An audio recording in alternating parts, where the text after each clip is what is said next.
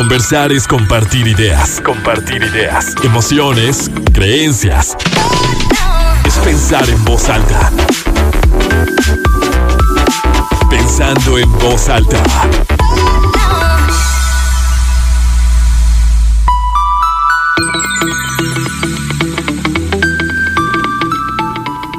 ¿Cómo están? Muy buenos días, bienvenidos a, Pensando en Voz Alta, soy Lucía Olivares, los saludo con mucho gusto este sábado, ya 9 de abril de 2022, son las 11 de la mañana, tenemos 21 grados centígrados en el centro de Torreón y es un placer recibirlos para platicar de este tema que bueno, ya ustedes me habrán escuchado también en el exacto, me tiene como muy sensible, siento que siempre hablar como del, del adulto mayor conectamos con con los primeros referentes que por lo general son nuestros abuelos, ¿no?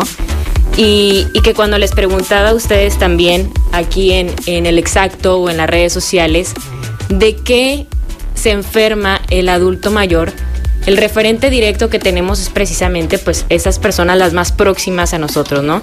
Y de lo que ustedes me decían es, bueno, problemas en los huesos, de diabetes, me sorprendió también, y por supuesto lo vamos a, tratar, que mencionaban que de soledad, de tristeza, de sentirse como ya no útiles, ya no parte de la sociedad, problemas de visión, problemas auditivos.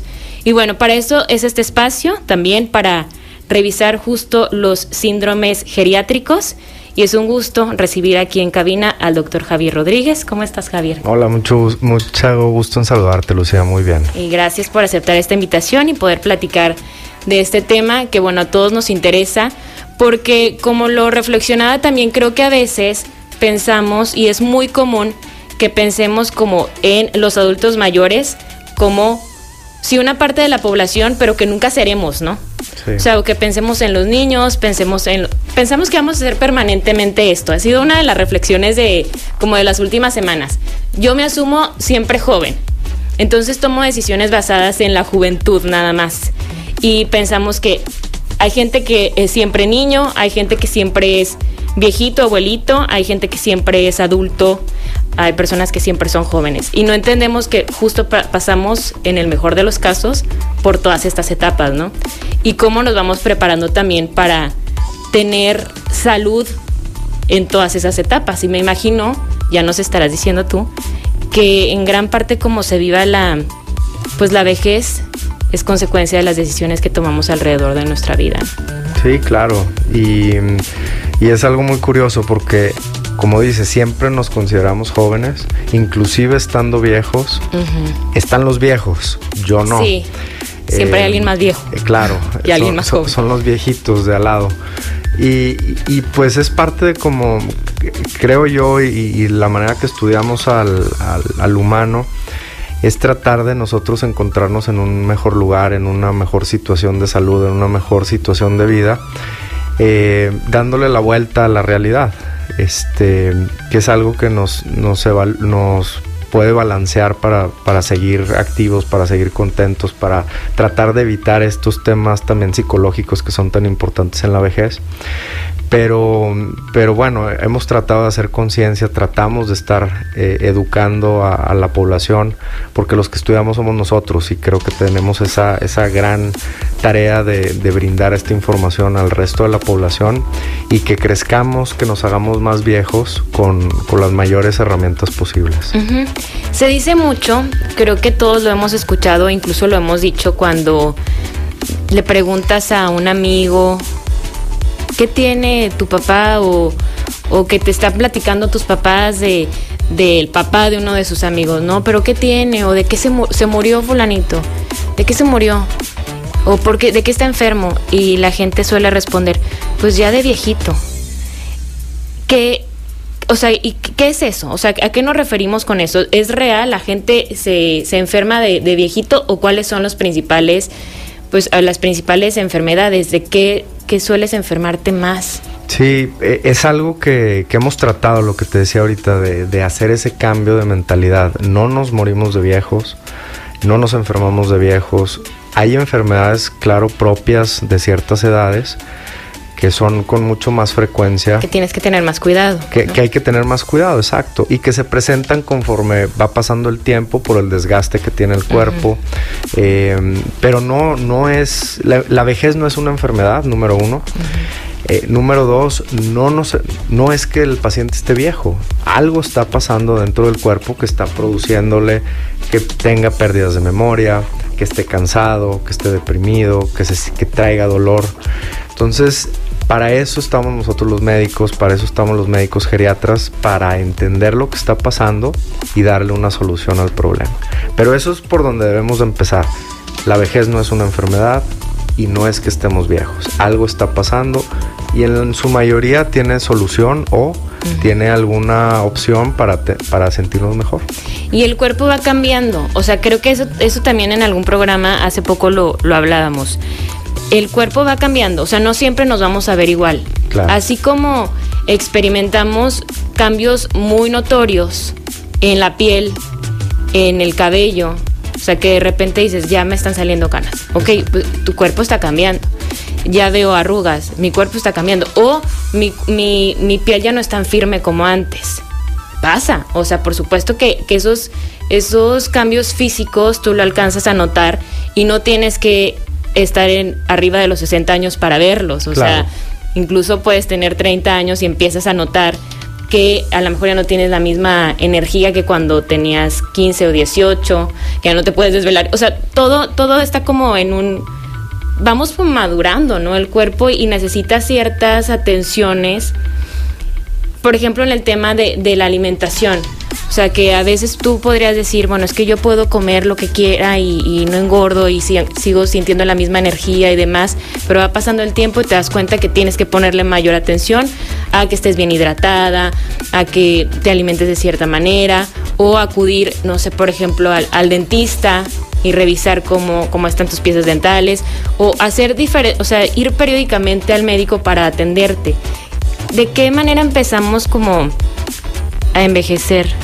Primero? ¿Qué es lo que más tenemos que estar al pendiente? Pues mira, los, es un cambio continuo. Todos los uh -huh. días tenemos cambios. Si nosotros hacemos un laboratorio ahorita, eh, va a ser distinto al laboratorio de la tarde. Entonces, así de rápido uh -huh. son los cambios dentro del cuerpo. Si hoy, sábado, me alimento de, de comida chatarra, uh -huh. pues mi cuerpo va a estar diferente mañana. Entonces, eh, desde los cambios más mínimos hasta los cambios más importantes, donde hay desgaste, eh, imaginemos una puerta. Si, si, la puerta la abrimos claro, 100 veces, claro. pues probablemente no tenga ningún problema. Pero cuando la puerta ya la abrimos 5 mil, 10 mil, 20 mil veces, la puerta empieza a tener desgaste. Pasa lo mismo con los órganos. En un carro, ¿no? También con un carro, exacto. Ya procesaron un millón de veces comida, claro. ya respiraron 100 millones de veces, el corazón ya dio una cantidad increíble de latidos y hay un desgaste. Eso es algo natural.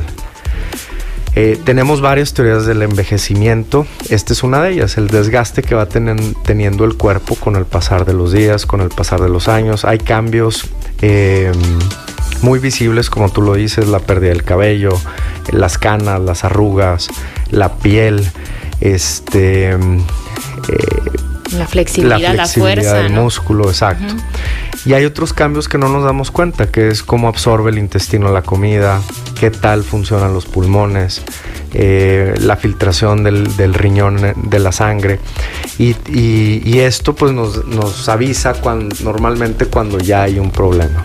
Nos avisa que estamos estreñidos, que tenemos ya un grave problema de estreñimiento pero es algo que se vino acumulando a través de los años. Sí, y así hace mucha lógica, ¿no? O sea, cómo... Y, y la importancia de ser gentil con nuestro cuerpo y, de agradecerle su funcionamiento, o sea, de todos los procesos y de cada uno de los órganos. Porque claro, ahorita que decía lo de la puerta, si la abres una dos veces, si la abres 15 mil veces, pues obviamente hay un cambio. Exacto. O sea, si tú acabas de construir una casa, pues vas a ver que todo empieza a funcionar perfecto, pero bastarán unos días, unas semanas cuando ya a lo mejor un cajón no abre bien, ¿no? O sea, por el peso que le estás poniendo. Y creemos que, es que creo que ese es un gran tema, o sea, pensamos en la permanencia, en que todo va a mantenerse igual. Exacto. Y que no hay que darle mantenimiento. que, que sí, lógico, si lo trasladamos a, a otros aspectos, pues sabemos que al carro hay que llevarlo al taller. al taller, a la agencia, o sea que tenemos que de vez en cuando, pues sí, hacer cambios en nuestra, en nuestra casa, porque todo no, no se va a mantener exacto como lo pusiste. Exacto, el aire, ahorita que ya es época empieza el calor, pues hay que darle mantenimiento a los aires acondicionados, al aire lavado que tenemos en casa, porque no va a estar en las mejores condiciones como lo dejamos de usar el año pasado. Claro. Pasa lo mismo con el cuerpo, hay que estarlo manteniendo y lo mantenemos, Lucía, de una manera sumamente fácil. Comiendo bien, tomando agua, haciendo ejercicio y durmiendo bien. No hay más. Durmiendo bien. Pero a ver qué pasa también. O sea, siento que, híjole, no sé. Pero el desgaste, por ejemplo, el desgaste natural de, de los huesos. También hay de, de, estos grandes mitos que cuando un, un adulto mayor se cae, ya o sea, como que se cayó, ya va a tener muchos problemas, sobre todo si tiene una fractura, fractura de, de cadera y demás. ¿Cómo, también cómo nos, híjole, porque cuando tenemos abuelitos o personas, o sea, ancianos cercanos, y tú quieres como hacerles entender, hay que cuidarse, hay que comer esto, hay que, o que tienes a tus papás y que quisieras como prepararlos para la tercera edad, porque creo que a todos nos pasa, a los adultos que vemos a nuestros papás y de repente vemos que se alimentan muy mal o que ya están teniendo una vida muy sedentaria, que no hacen ejercicio y que quisiéramos que se pusieran a caminar o que dejaran de consumir refresco o que, no sé, quisieran cambios para que su vejez la vivieran de la mejor manera posible. Pero pensamos que para eso falta mucho. ¿Cómo? O sea, tenemos que volver como a la conciencia cada quien, ¿no? Sí, sí, sí. Y en definitivo, nosotros podemos poner las opciones, podemos ayudar con las herramientas, pero ya está en cada quien. Hay pacientes que son diabéticos que aún con la ceguera que ya les provocó la diabetes, con un dedo amputado, me estoy yendo a un extremo, sí, pero, pero es algo pero que vemos todos real, los días, ajá. es muy real y es muy común. Pues sí, sin entrar en una dieta. Entonces ya realmente eh, los esfuerzos que podamos hacer, pues no es, no es lo que nos toca. Lo que nos toca es cuidarnos a nosotros mismos, ponerles, ponernos las opciones que, o, o brindar las herramientas, pero ya está en cada uno de nosotros. La mayoría de las enfermedades, Javier, se, se heredan o las adquieres por los hábitos. Eh, hay ¿O hay muchas enfermedades que son genéticas, que hay, hay una configuración de nuestro, dentro de nuestra genética donde va a aparecer la enfermedad irreversiblemente, independientemente de lo que hagamos. Un ejemplo de ellas puede ser la diabetes tipo 1, que se ve mucho en jóvenes, que se ve en, en personas de, de menor edad. Por su contrario, la diabetes tipo 2 es una enfermedad completamente donde, donde nosotros somos responsables de ella. Depende de los hábitos que llevemos, de la mala alimentación, del sedentarismo, de cómo llevamos nos- nuestras actividades diarias que nos llevan a que esta enfermedad aparezca. Hay un componente genético, pero tampoco quiere decir que estemos ya sentenciados a, a padecer la enfermedad. Eh, hay otras enfermedades, la hipertensión también trae su componente genético, pero también nosotros podemos evitarla con nuestros hábitos diarios. Y, y es lo que tenemos que entender, que no está en nadie más, Lucía, no está en nuestros papás, no está en, nuestra pareja, no está en nuestros hijos, sino en nosotros y cómo, nos, cómo queremos llegar a la vejez. Sí, o sea, igual y también revisar de qué se han enfermado tus familiares para poner especial atención en eso, ¿no? Y en, y en los hábitos que tú podrías modificar para, pues para prevenirlo o si llega, o sea, si llega esa enfermedad que, que tú puedas manejarla un poquito mejor. Exacto. Mira, ayer un, un- un ejemplo de un paciente que tuvimos ayer. eh, veo al- a la esposa, a la pareja. Es una pareja de 86 años. El esposo de 90. Y los dos tienen enfermedades cardíacas. Tanto el señor como, como la señora. Estaban en consulta los dos hijos. Les comenté que había que empezar a hacer revisiones ya de su corazón. Y la respuesta de los dos fue muy distinta. La hija dijo, claro, vamos a poner manos a la obra, me necesito checar para prevenir. Y el hijo fue otra actitud. Dijo, ¿para qué quiero buscarle? Entonces, en, dentro de una familia con la misma educación, con los mismos papás, hay opiniones diferentes. La recomendación es, hay que prevenir. Es que muchas veces, no me van a dejar mentir ustedes que nos están escuchando, a veces no queremos hacernos el estudio por miedo a darnos cuenta de que sí tenemos que tomar cartas en el asunto. y preferimos como alargar el, el, momento en el que yo no me tengo que preocupar por un tema de salud, pero no nos damos cuenta de las consecuencias que esa decisión puede tener, ¿no? O, o el tener como un, un diagnóstico temprano. Exacto. Y, y, bueno, si lo vemos desde el punto de vista económico, pues es más barato, es mucho más barato cuidarnos. El, el, el IMSS se gasta aproximadamente el 60% de su dinero en diabéticos no controlados. O sea, el 60% del, dinero que tiene el IMSS al año se va en personas que ya tienen la enfermedad y que no se controlaron. O sea, en urgencias de diabetes. Sí, pues es que somos el número uno. Somos el número uno. Y aparte, es mucha la gente que llega a una urgencia por la diabetes, cuando es controlable. Sí, definitivamente hay que poner atención a eso. Vamos a hacer nuestra primera pausa y regresamos. Estamos hablando de síndromes geriátricos. Seguimos, Javier. Estábamos platicando de que se enferma el adulto mayor y uno de los de los temas o de lo que mucha gente menciona es la pérdida de la memoria y que es muy doloroso, ¿no? Para los familiares sobre todo, el luego empezar a notar, que creo que se, se empieza a notar cuando un abuelito, bueno, es que yo quiero decir abuelito para todo, pero a lo mejor notas que tu abuelito ya te contó 20 veces lo mismo y que te lo sigue platicando como con mucha emoción en una misma reunión, en un mismo café, en una misma comida, empieza a contar lo mismo lo mismo lo mismo, y luego como que entre la familia detectas que no le quieres decir, abuelito, ya me contaste eso muchas veces, sino que sigues escuchando. Y de repente puedes empezar a notar, es algo que yo nunca he experimentado y siento que debe ser muy doloroso cuando ya la persona no reconoce a alguien más, ¿no? Sobre todo si es un vínculo muy cercano. ¿Qué pasa? ¿Cómo se va perdiendo la, memoria? Pues mira, Lucía, hay, hay muchos tipos de pérdida de memoria y hay que entender qué está pasando con la persona para, para tratarlo. Yo creo que todos le tenemos miedo a la palabra demencia, le tenemos miedo a la palabra Alzheimer, que es la más común de las demencias pero no necesariamente tiene que ser un problema neurológico. Hay muchas veces que, el paciente está teniendo situaciones agudas, algo que está pasando rápido, que está provocando eso.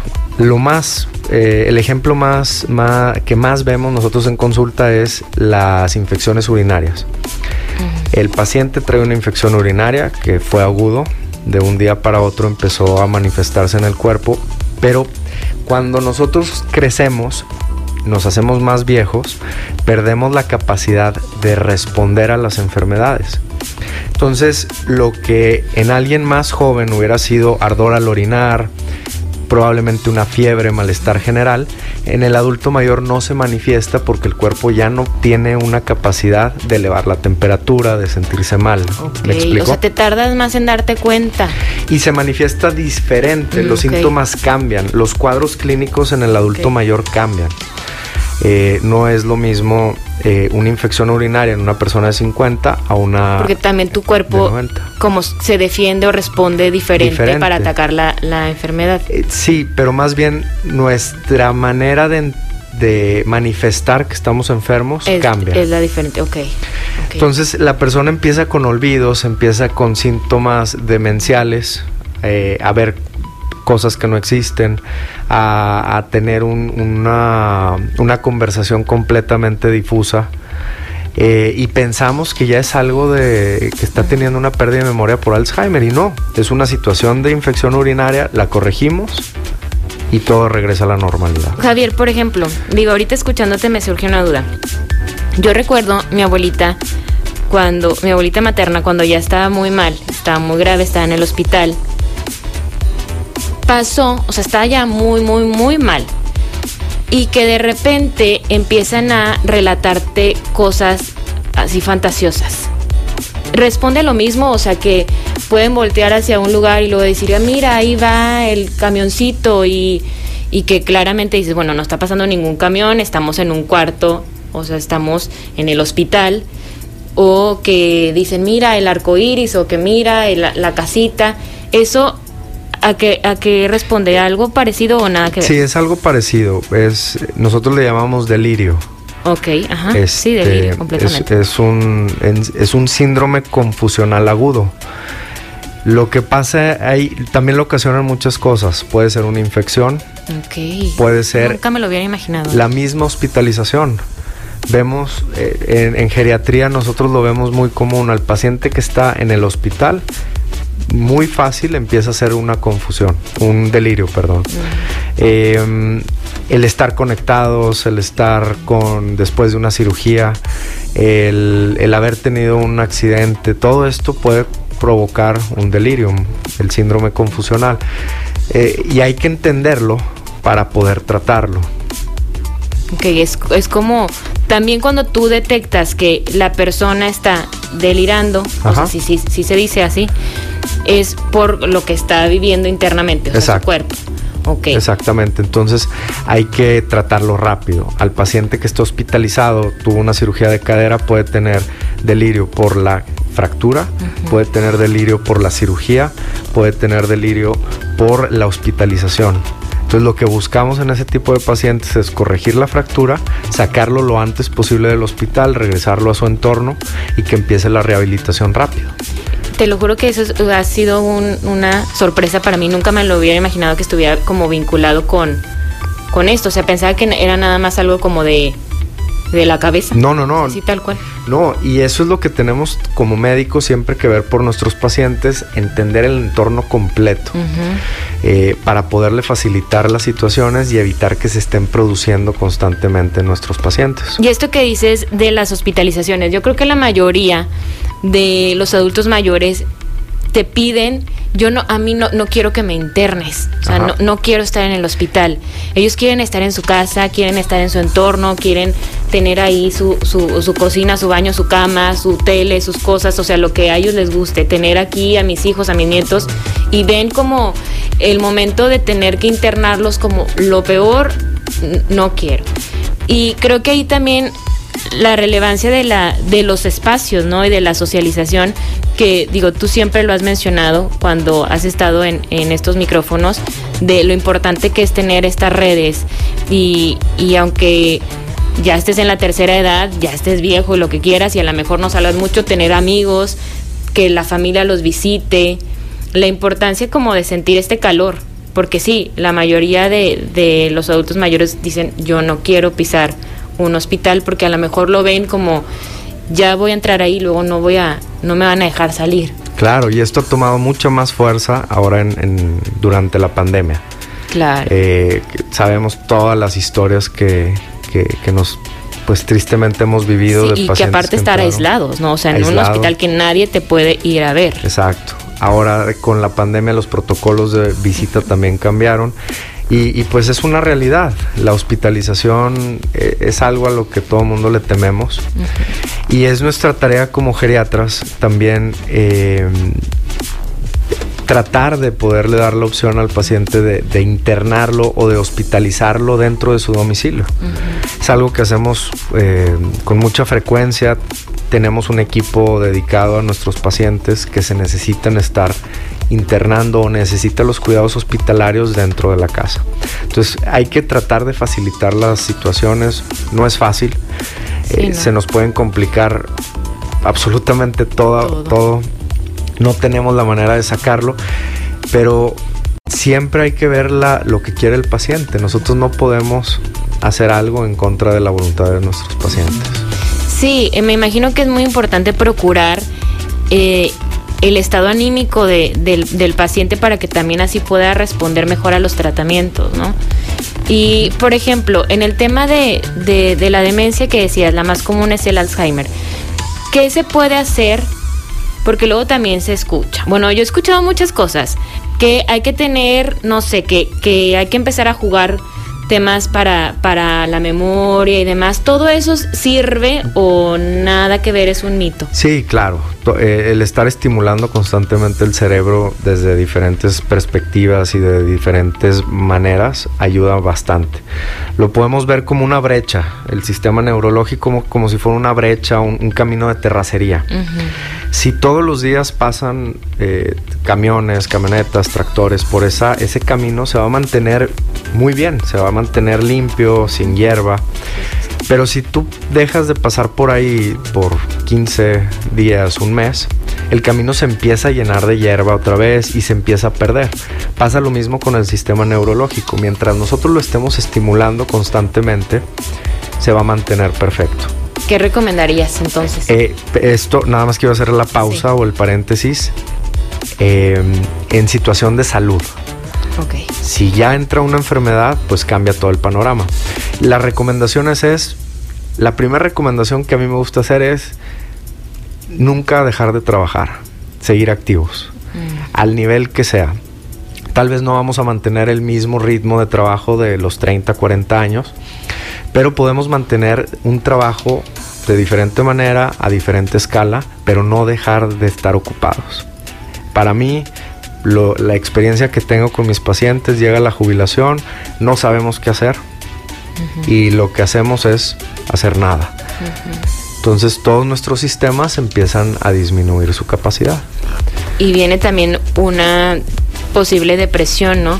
Claro, es una pérdida. Creo que ocurre más en los hombres cuando pasa eso, que, a ver, si a lo mejor trabajaron toda su vida estuvieron trabajando toda su vida y de repente, de la nada, dejan de trabajar y es, bueno, ¿ahora qué hago? ¿no?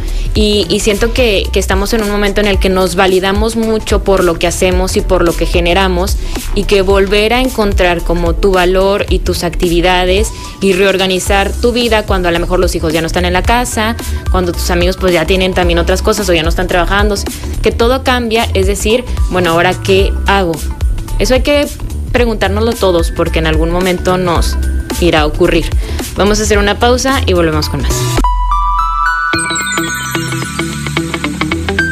Seguimos pensando en voz alta, soy Lucio Olivares. Hoy hablamos de síndromes geriátricos, de que se enferma el adulto mayor con el doctor Javier Rodríguez y nos íbamos, estábamos con el tema de la jubilación o cuando una persona deja de trabajar y que muchas veces pues puede experimentar tal cual es se vive un duelo no hay hay un cambio hay una pérdida y y si la persona tenía 40, 50, no sé, los años que tuviera trabajando y haciendo a lo mejor lo mismo, sobre todo cuando era un mismo trabajo, un mismo ritmo de vida, y de repente ya no lo tiene, em, como los duelos o la depresión cuando se sufre, cuando se tiene una pérdida, es sumamente complicado porque el estar en tu casa, el no mover, el volverte una persona sedentaria y también ya a determinada edad, pues hace que como que tu cuerpo no esté moviéndose de la misma manera. Mucho pasa también, se dice que cuando es una pareja y uno de los dos fallece, que el que se queda es otra de las tantas cosas que se dicen que, bueno, pues ya se va a morir también en uno o dos años, se va a morir la señora o se va a morir el señor, porque siempre estuvieron juntos y ahora ya se quedó sola, se quedó solo, con quién va a platicar, qué va a hacer, si era una una señora a lo mejor que se dedicó siempre a atender al, al, marido o a su familia, los hijos ya no están, ya se casaron, ya tienen sus propias casas, viven lejos, en algunos casos ni siquiera viven en la misma ciudad, o, o cuando es el, el, señor el que se queda y que fallece su, su esposa. Como estos, estos momentos de la pérdida, o sea, desde el aspecto emocional, también trastocan tu cuerpo físico. Sí, claro. Claro, eh, y, más cuando es algo que, pasa por mucho tiempo, que traes un sentimiento guardado por mucho tiempo, empieza a manifestarse físicamente. Yo creo que todos hemos eh, estado en, un, eh, en episodios difíciles de enojo, de tristeza, donde empezamos a sentir eh, el, sistema digestivo, empezamos a sentir Sí. literalmente gastritis, eh, Se hace nudo el estómago literalmente Lit- cuando te enojas o haces un coraje o demás. Exacto, y, y son hormonas, son secreciones que tiene el cuerpo que realmente tienen un, un cambio dentro del, de- del mismo. Este, empieza a haber úlceras gástricas, empieza a haber estreñimiento y todo esto viene derivado de cómo nos sentimos, del estado anímico. Las depresiones cuando vamos creciendo son súper comunes y podemos entender por qué. Vienen, como, como tú decías, Lucía, tantos cambios, eh, la mayoría de ellos negativos, porque son, son situaciones de cambio de trabajo y me quedo más bien sin trabajo. Son situaciones de pérdida de, de seres queridos por, por probabilidad y estadística, pues vamos perdiendo gente. Que con- los vamos a experimentar. Exacto, por, porque pasa el tiempo y porque es algo natural a lo que estamos todos expuestos. Viene la pérdida de, de habilidad física. Estamos con los músculos más débiles, estamos con la fuerza disminuida.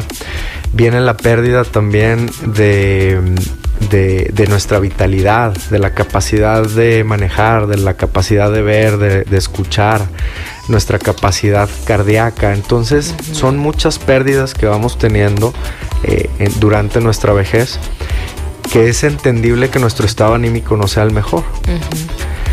Es importante estar buscando continuamente soluciones, buscar qué va a reemplazar mi trabajo, a qué me voy a dedicar para mantenernos ocupados. Sí.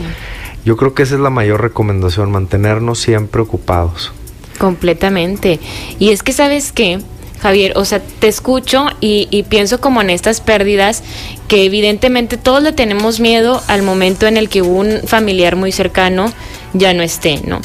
Y, y por lo general lo vemos desde este punto egoísta de qué voy a hacer yo cuando no esté mi papá, cuando no esté mi mamá, si le pasa algo a mi hermana, algo a mis hijos, mis ab- Pero tenemos que entender, por difícil que, que esto sea, que va a pasar en algún momento. Y si no te toca a ti, les tocará a ellos porque tú te vas a morir primero. O sea, la gente se muere, ¿no? Y la gente Claro. se accidenta y las personas nos enfermamos y estamos, estamos expuestos a la pérdida todo, todo el tiempo, incluso a, a nuestras propias pérdidas, o sea, de nuestro cuerpo, porque creo que, o sea, no tenemos que llegar a la vejez para empezar a sentirlas. O sea, muchas veces como, como joven también dices, híjole, me acuerdo cuando yo me podía desvelar, me podía dormir hasta tal hora y al día siguiente me despertaba perfecto y me iba a clases. Claro. Y no me sentía cansada, pero para nada. Ahora es algo que dices, yo no, sabes que yo mañana tengo que ir a trabajar temprano, yo no puedo salir hasta muy noche. No, porque tú ya los, y es una pérdida también, en cierto sentido, ¿no?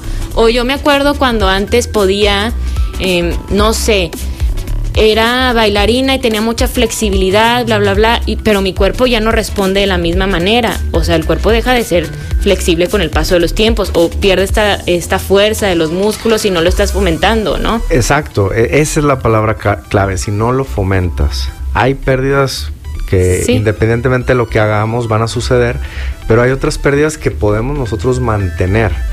Eh, si nosotros nos mantenemos haciendo ejercicio, vamos a continuar con una muy buena fuerza. Tal vez no vamos a recibir un golpe. Estoy pensando en alguien que juega fútbol. Eh, hay sí. personas de 65, 70 años que siguen jugando fútbol a un buen nivel, a un buen ritmo. Claro que no van a ser igual de rápidos que un chavo de, de 20, de 18 años. No van a tener la misma fuerza, pero su cuerpo se va a mantener flexible, se va a mantener fuerte y todo esto le va a ayudar al paciente, se transmite o se traduce a que no tenga dificultad para bajarse de la cama, que pueda ir al excusado sin ningún problema, que se pueda bañar solo, que siga manejando. En conclusión, que siga siendo independiente. ¿Y qué tendremos que hacer entonces en este ritmo de vida en la que se nos dicta hay que trabajar, trabajar, trabajar, trabajar, trabajar y la gente llega exhausta a su casa y ya nada más trabajé? O sea, ya no me dio tiempo de hacer ejercicio, ya no me dio tiempo de, de descansar igual o de tomar mejores decisiones por mi alimentación, porque a veces pensamos que la calidad de vida te la da nada más el dinero, ¿no? O sea que, que entre más trabajo, entonces más dinero voy a tener y voy a vivir mejor. Pero eso también es una gran mentira, porque puede llegar, o sea, sí, puedes juntar mucho dinero porque estuviste trabajando, pero no te atendiste a ti, ni tus relaciones sociales, o sea, tus, tus amistades. Llega un punto en el que dices, bueno, pues ya estoy grande, pero hice mucho dinero, trabajé toda mi vida, pero pues no fomenté como un grupo de amigos o personas con quienes pudiera tener un vínculo íntimo, o sea, sincero, o pues no, no me cuidé desde el aspecto físico porque me estresaba demasiado, no hacía ejercicio porque no tenía tiempo, o me, me como me sobreexigía y tampoco descansé tanto. Exacto, entonces eh, das en todo, das en todo el, el, blanco. Hay que nosotros tratarnos desde cuatro pilares. La parte física, que la vemos los médicos, que cómo se encuentran mis músculos, mis órganos. La parte emocional, cómo estoy yo psicológicamente, emocionalmente, estoy contento, triste y tratar esa parte también. Tenemos la parte social, que es importantísima. ¿Cuántos amigos tengo? ¿Cómo está mi red social? ¿Cómo son la, mi relación familiar? Y por último, que, que, es algo que ya agregamos, es la parte espiritual. ¿Cómo me siento yo espiritualmente? Si sigo alguna religión eh, que, que, me sirva para afianzar esos otros tres pilares. Si no soy religioso, qué tipo de, de, cómo lo, lo, llevo yo, si hago meditación, si me tu relación contigo mismo, tu relación contigo mismo, exacto.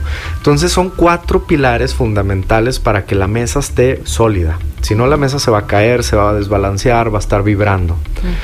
De nada me sirve a mí un paciente que está aparentemente bien, sano físicamente, le estamos controlando su presión arterial, está las glucosas muy bien si sé que no sale de su casa, si tiene meses o inclusive años de no salir de su casa, de no tener relaciones de amistad, eh, pues es, lógico que el paciente no está bien. Entonces hay que entender todo el entorno para poder dar un mejor diagnóstico, para poder ayudar a los pacientes y si quitando la parte médica, nosotros como humanos, pues... ¿Cómo te sientes? ¿Cómo te sientes en cada uno de esos cuatro, cuatro aspectos? Ya sé qué es lo que te voy a preguntar al, al final, pero todavía tenemos tiempo.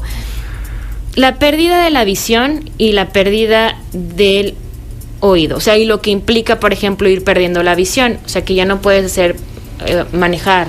O sea, ¿cómo estoy, cómo puedo estar al, al pendiente o al cuidado de la visión? Llega un momento en el que todos la vamos perdiendo o, no es así? Sí, mira, hay un desgaste y, lo sabemos todos por las bromas de ya, ya necesito alejar los objetos para poderlos leer, necesito los lentes para leer y eso empieza a, ser mucho más evidente a partir de los 40 años. Se llama presbicia, quiere decir que hay un desgaste en los ojos y necesitamos un poco de ayuda. Em, y, hay soluciones, están los lentes. Es, una solución muy simple. sí, muy simple, muy rápida. Eh, muy rápida. Se hace un estudio, se calcula el nivel de ayuda que se necesita y listo. Y hay otras enfermedades también que se van degenerando el sistema visual. Eh, una de las más frecuentes que escuchamos son las cataratas, que es literalmente neblina dentro del ojo. Tiene una solución rápida se hace una cirugía rápida en cual el paciente sale el mismo día, se le pone un lente intraocular y listo, queda la, la visión solucionada. Hay otras enfermedades que son eh, mucho más fuertes, que ponen ya en, riesgo la vista de forma permanente, pero hay que atenderlas, Lucía. Eh, hay muchas maneras de, poder ayudar a la visión y como lo decías ahorita, tanto la visión como la audición son, son temas de nuestro día a día, los necesitamos para absolutamente todo. Tus sentidos. Son tus sentidos. Si los perdemos nos encapsulamos, nos aislamos de las demás personas, tenemos menos, menos eh, comunicación, contacto, con, con nuestras familias, con nuestros amigos. Inclusive teniendo comidas familiares cada semana, estamos encapsulados porque no escuchamos la conversación, porque no vemos quiénes están, porque no sabemos qué opinar porque nuestros sentidos están alterados. Entonces es bien importante al mínimo eh, síntoma rápido ponerles atención para ver qué podemos lograr, qué podemos salvar. Y en ese, o sea, ahorita yo te lo juro que me regresé a así escenas de comidas familiares en las que una persona no escucha bien y están todos platicando y le tienes que gritar que si te sirvo, o sea, Exacto. Que, qué quieres de comer, que si quieres de chocolate o de vainilla y lo, ¿que de qué? O sea, la, la comunicación no tiene esta función de convivencia, sino como de mm, practicidad. Exacto. ¿No? Porque ya no estás platicando así tú a gusto porque sabes que tienes que levantar la voz y decir algo muy claro para que te escuche y te responda y tú puedas como ejecutar o tomar una, acción, ¿no? Ya te serví pastel de chocolate. Pero si te aíslas, o sea, porque si hay gente que platica más bajito o que están, es una mesa muy larga y a lo mejor tú ya no vas a escuchar lo que está diciendo la persona que está a tres sillas tuya. Entonces, si eso que duro, el de por sí siento que si no se es lo suficientemente empático, noble, gentil, cariñoso, paciente con las personas de la tercera edad, sobre todo si ya estás muy grande, para como mantener el, ritmo y permitir que la persona se involucre, que se integre en la conversación, porque ojo, a veces eh, que tanto nos ocurre que hay una reunión familiar y están todos los primos platicando y, están en la casa de la abuela porque van a visitar a la abuela y la abuela no está entendiendo nada porque están hablando de cosas que ella o de personas que no conoce o de una fiesta o de los amigos y ella quiere convivir con sus nietos pero le están hablando un idioma completamente distinto. Y aparte que no escuche y, y que y que no le pongas atención. O sea, de verdad que las personas que todavía tengan sus abuelos, yo sí les quiero pedir, por favor, que, que aprovechen esos momentos. Porque hasta que ya no los tienes, dices, híjole, ¿cómo no iba yo a platicar y a escuchar a mi abuelita, a mi abuelito, lo que él o ella tenían para compartir, ¿no? O sea, o por qué no aprovechábamos esas reuniones para conversar con ellos si no los veíamos en toda la semana o en todo el mes, etcétera. O sea, que cómo los hacemos sentir también. O sea, que yo pongo mi casa y los veo o qué tanto es una convivencia real. Exacto. Y, pues vale la pena saber cómo está esa persona, eh, ver cómo podemos ayudarla. Si no escucha, tal vez trae la, situación no es tan difícil. Hay un tapón de cerumen, un tapón de cerilla que también son muy comunes. Los quitamos y mejora la audición. O sea, hay que ver cómo está la persona, hay que preguntarnos. Estamos en, una sociedad que, creo que la mayoría tratamos de, que mejore todos los días.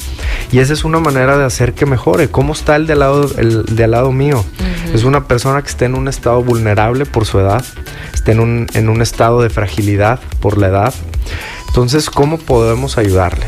No estás viendo bien, te puedo ayudar, te puedo llevar a la consulta de oftalmología para ver qué está pasando con tus ojos. No estás escuchando bien, ¿cómo puedo yo ayudarte? Si ya hay un problema de audición, podemos solucionarlo con algún aparato auditivo, con, diferentes formas. Pero tratar de facilitarle o de mejorarle el día a día a, los que están al lado de nosotros y a los que son nuestra familia. Tú como hijo, como nieto, como amigo, como lo que sea, tienes que estar allí y decirle, Javier, creo que necesitamos, se me hace que ya no estás viendo bien, o te estoy viendo que estás batallando para levantarte de la silla, o, y ser muy como insistentes, porque a, veces te dicen, no, yo estoy muy bien, no, yo veo perfecto, o no, ahorita porque como que se me dobló tantito el pie. Sí porque a veces también son muy necios, ¿no? Pero te estoy viendo como que estás cojeando. Este, ¿crees que necesitamos tal, tal, tal para que un bastón? No, yo así estoy perfecto. ¿Qué tanto se debe de insistir o, o qué tanto es como respetar también la decisión del otro? Sí, mira. Eso es lo más difícil, ¿cierto? Sí. En, geriatría tenemos nosotros un término que se llama paternalismo, donde los hijos empiezan a actuar como padres. Sí. Y es algo que no podemos nosotros permitir. Nosotros en ningún momento vamos a ser los papás de nuestros papás. Vamos a ser sus hijos y hay que tener ese rol y respetarlo. Podemos dar opiniones, podemos hacer sugerencias, pero nunca vamos a poder obligar a alguien. Y tampoco queremos caer en la situación de estar como muchas de nuestras mamás lo hacen por amor, de estar insistiendo, insistiendo, insistiendo. ¿Qué pasa? Pues no les haces caso. No les haces caso. Pasa lo mismo a, todos, a todos los momentos de la vida. Si alguien nos está insiste, insiste, es más probable que nos caiga pesado, que nos caiga gordo el comentario, a que yo lo busque. Y que adrede no haces caso. Y que adrede. Entonces volvemos a lo mismo, Lucía. Nosotros somos nuestros guías, nosotros somos nuestros escritores de lo que queremos que pase con nuestra vida. Como hijos, como nietos, como amigos, tenemos tal vez la responsabilidad de sugerir, de, hacer una opinión, pero hasta ahí.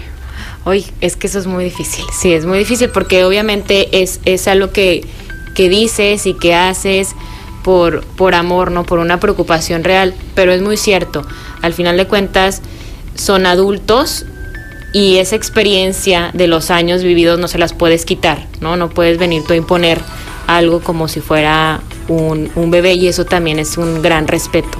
Vamos a hacer una pausa y volvemos con más.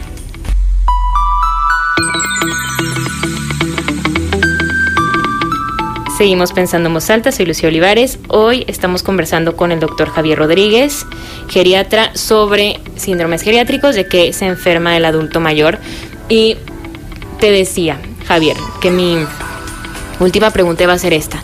Siento que a los adultos mayores les sirve mucho convivir también con otros adultos mayores, ¿no? Porque se, sienten identificados, empatizan, tener actividades en, en común. Y mi pregunta para ti, con tu experiencia que tienes trabajando con, con personas de la tercera edad, ¿cómo es un, un anciano, un viejito feliz, sano, en, o sea, en la medida posible, ¿cómo lo percibes que tiene? ¿Amigos? Sí, mira, yo creo que eh, es una combinación de lo que de los cuatro elementos. Físicamente se siente bien, no le duele la espalda o tiene pequeñas molestias para caminar, eh, no está estreñido o se controla bien el estreñimiento, este, que puede disfrutar también de la comida. Exacto. Eso es importante. Exacto, no tiene tantas limitaciones para puede comer. comer bien, sí. Puede ir a la cocina, servirse del refrigerador, se puede bañar solo, es independiente. Em, socialmente tiene un buen grupo de amistad, tiene, tiene amigos, tiene a la familia unida, ve a los hijos, ve a los nietos, este puedes salir al, al Oxxo, al, supermercado a comprar, a platicar con el de la caja. Em, emocionalmente está tranquilo, ha, hecho lo que él ha considerado importante dentro de su vida, em, ha respetado sus valores y ha llevado una vida donde las emociones las ha mantenido bien situaciones que se han presentado de vida se han resuelto o les ha podido resolver emocionalmente. Y por último, espiritualmente hay un afianzamiento a algo, a lo que sea, a, ti mismo, a algún ser supremo, a la naturaleza, al mundo, al infinito, a la galaxia, pero pues, hay algo, un agradecimiento, una reciprocidad hacia el entorno. Ese es el envejecimiento exitoso. Eh, donde nosotros podemos eh, controlar estos cuatro aspectos de cierta manera. No te estoy diciendo que nuestro cuerpo va a funcionar perfecto, pero trabaja y me permite ser independiente. Eh, no voy a tener una gran cantidad de amigos y ser la persona más popular de la ciudad, pero tengo a mi grupo, tengo a mi familia, tengo a los del trabajo que sigo conviviendo con ellos. Este, me siento bien, me siento tranquilo con, cómo he llevado mi vida. eh, y he hecho las paces con eso. Eh, Más de que esté de acuerdo o no, hice las paces. Y eso es lo, lo que le llamo, llamamos envejecimiento exitoso. Hay un caminito para, para lograrlo y yo creo que es a lo que todos debemos apuntar, a lo que todos debemos de, de buscar. Ser esa persona, estar tranquilo, llevar nuestra vida como se nos vaya presentando de la mejor manera y aparte estar trabajando en lograrlo. Qué bonito. Y de verdad que, se escucha, te escucho y me da paz como pensar en ese momento. Pero para lograrlo hay que tomar muchas decisiones todos los días desde este momento, ¿no? Y que efectivamente la vida para cada quien presenta diferentes retos y que cada uno de nosotros nos toca vivir situaciones distintas.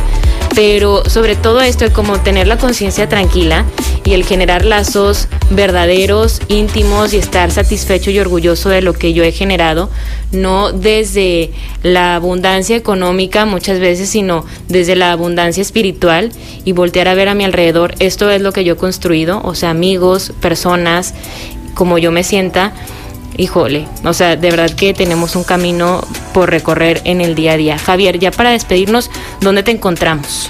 Eh, tenemos la clínica Geriatrí, estamos en a espaldas del Iste, en la calle García Carrillo, entre Allende y Abasolo. Eh, los teléfonos es el 8717 174106 y nos dedicamos a esto, al adulto mayor y a tratar de, de fusionar estos cuatro pilares para, para, mejorar nuestros días. Y todos quedan encantados con Javier, se, los, se digo porque por experiencia y porque he escuchado a muchas personas que así, que así lo, lo han dicho. Entonces, Javier, muchísimas gracias. Gracias a ti por la invitación y, y, y un gusto estar aquí siempre. El placer es de nosotros. Gracias a ustedes por escucharnos. Soy Lucio Olivares. Gracias a Gerardo en los controles. Nos encontramos el lunes con la información. Conversar es compartir ideas, compartir ideas, emociones, creencias. Es pensar en voz alta. Nos escuchamos el próximo sábado. Pensando en voz alta.